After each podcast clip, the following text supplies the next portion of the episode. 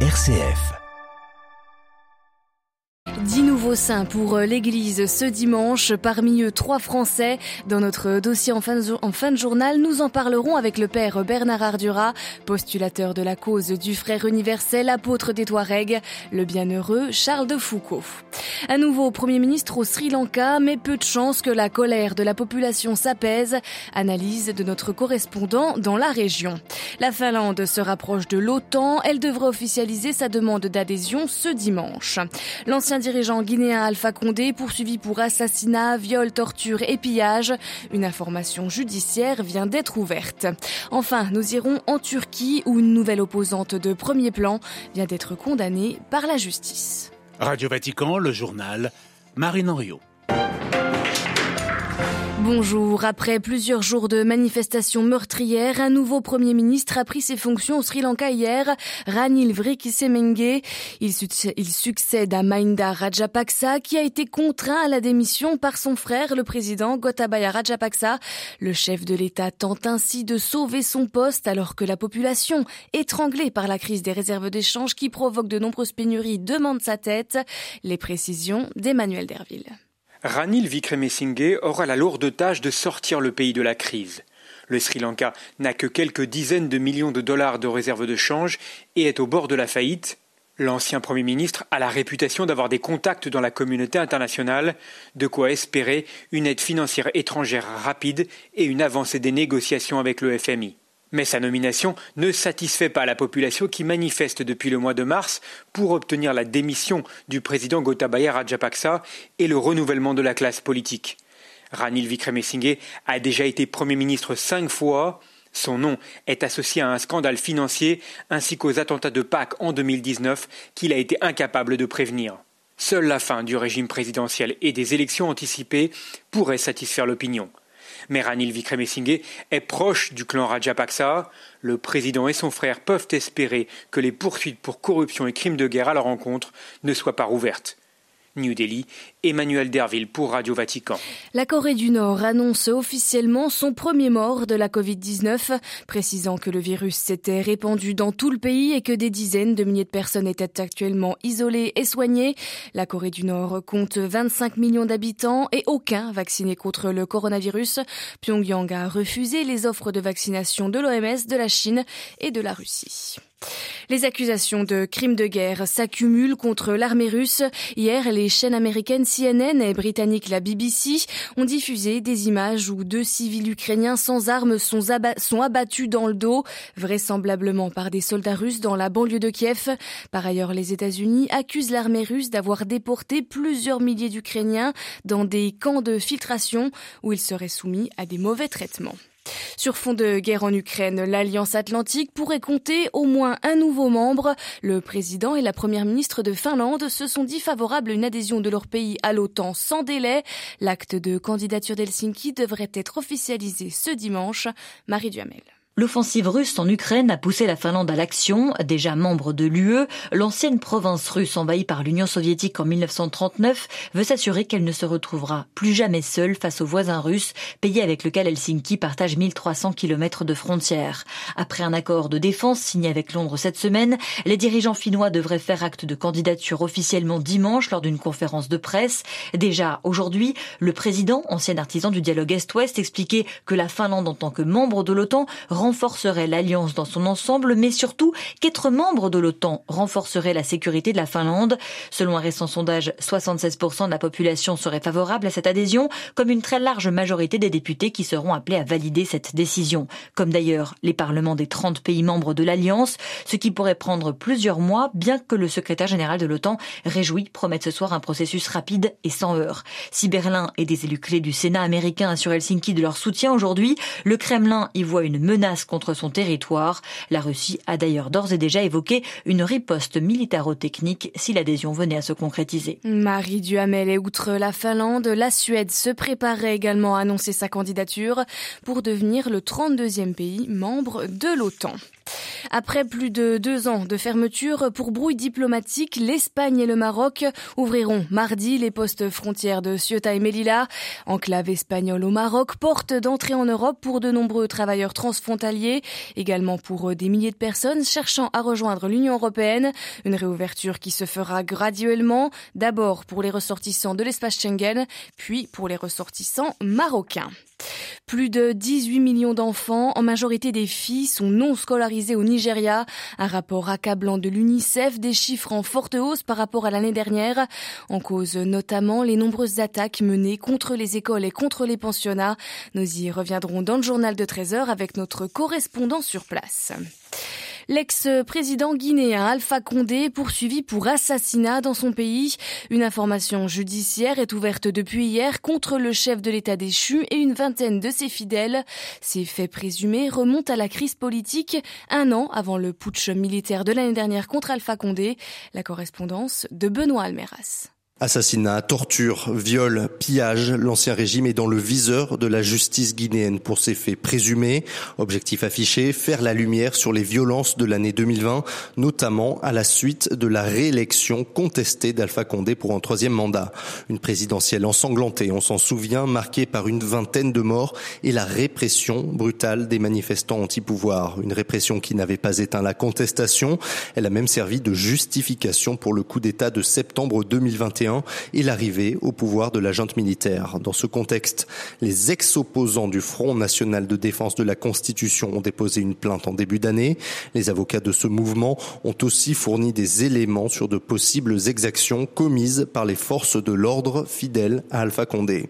En ouvrant cette information judiciaire, les magistrats instructeurs demandent ainsi à toute victime présumée de se faire connaître et de témoigner contre l'ancien président. N'Djamena, Benoît Almeras, pour Radio Vatican. Les funérailles de la journaliste palestino-américaine Shiren Abou Akleh, tuée mercredi lors euh, d'une opération militaire d'Israël, auront lieu ce vendredi dans une église de Jérusalem. Chrétienne de 51 ans, la journaliste était une figure de la chaîne Qatari Al Jazeera. Plusieurs milliers de Palestiniens lui ont rendu hommage depuis sa mort. Des dirigeants du Qatar et de l'Union européenne à Téhéran pour plancher sur l'accord sur le nucléaire iranien. Les discussions lancées il y a un an à Vienne pour sauver cet accord sont au point mort. L'accord qui a été rendu caduque par le retrait des États-Unis en 2018 et le retour des sanctions contre l'Iran. Le Qatar, allié des États-Unis mais également proche de l'Iran, entend faire avancer à nouveau les négociations. Le taux de chômage au Liban a presque triplé depuis 2019, selon une étude des Nations Unies et du gouvernement libanais, qui note également que les femmes sont les plus touchées par cette hausse du chômage. Par ailleurs, le travail informel représente 60% des emplois au pays du Cèdre. En Turquie, la Cour de cassation a approuvé hier la condamnation à 4 ans et 11 mois de prison d'une opposante de premier plan, Janan Kafte du, représentante du principal parti d'opposition, le CHP pour la ville d'Istanbul. Elle devrait toutefois bénéficier d'une mesure de liberté conditionnelle. À Istanbul, à Nodlower. À l'annonce de la décision, des centaines de personnes se sont rassemblées à Istanbul devant le siège du CHP, le Parti républicain du peuple, pour soutenir Canan Kaftancıoğlu, figure de ce parti et de l'opposition. Quelques heures plus tôt, la Cour de cassation l'avait jugé coupable d'insulte au président, insulte à un fonctionnaire dans l'exercice de ses fonctions et dénigrement public de l'État de la République de Turquie. Si ces charges concernent toutes des messages publiés sur Twitter entre 2012 et 2016, les ennuis judiciaires de Canan Kaftancıoğlu n'ont commencé qu'après la victoire de l'opposition municipale de 2019 à Istanbul. Médecin légiste de formation, représentante locale du CHP, cette femme de 50 ans a joué un rôle clé dans la victoire du maire Ekrem İmamoğlu, soutenu à l'époque par une large coalition de l'opposition des ultranationalistes au pro-kurdes. Les soutiens de Canan Kaftancıoğlu n'en doutent pas. Cette victoire, qui fut une humiliation pour le président Erdogan, a fait d'elle une cible. Sa peine est d'ailleurs assortie d'une interdiction de vie politique. Cette décision judiciaire confirme aussi que le pouvoir n'a aucune intention de desserrer les taux sur l'opposition à un an des élections. À Istanbul, un envoi pour Radio Vatican. Aux États-Unis, des victimes des pensionnats pour Amérindiens ont pris la parole hier devant le Congrès pour raconter leur douleur. Comme son voisin canadien, entre 1819 et 1969, l'État fédéral américain a mis en place des milliers d'écoles pour assimiler les peuples autochtones. Entre les murs de ces pensionnats, des milliers d'enfants ont subi châtiments corporels et sexuels. Le Congrès américain cherche désormais à créé une commission d'enquête sur la question.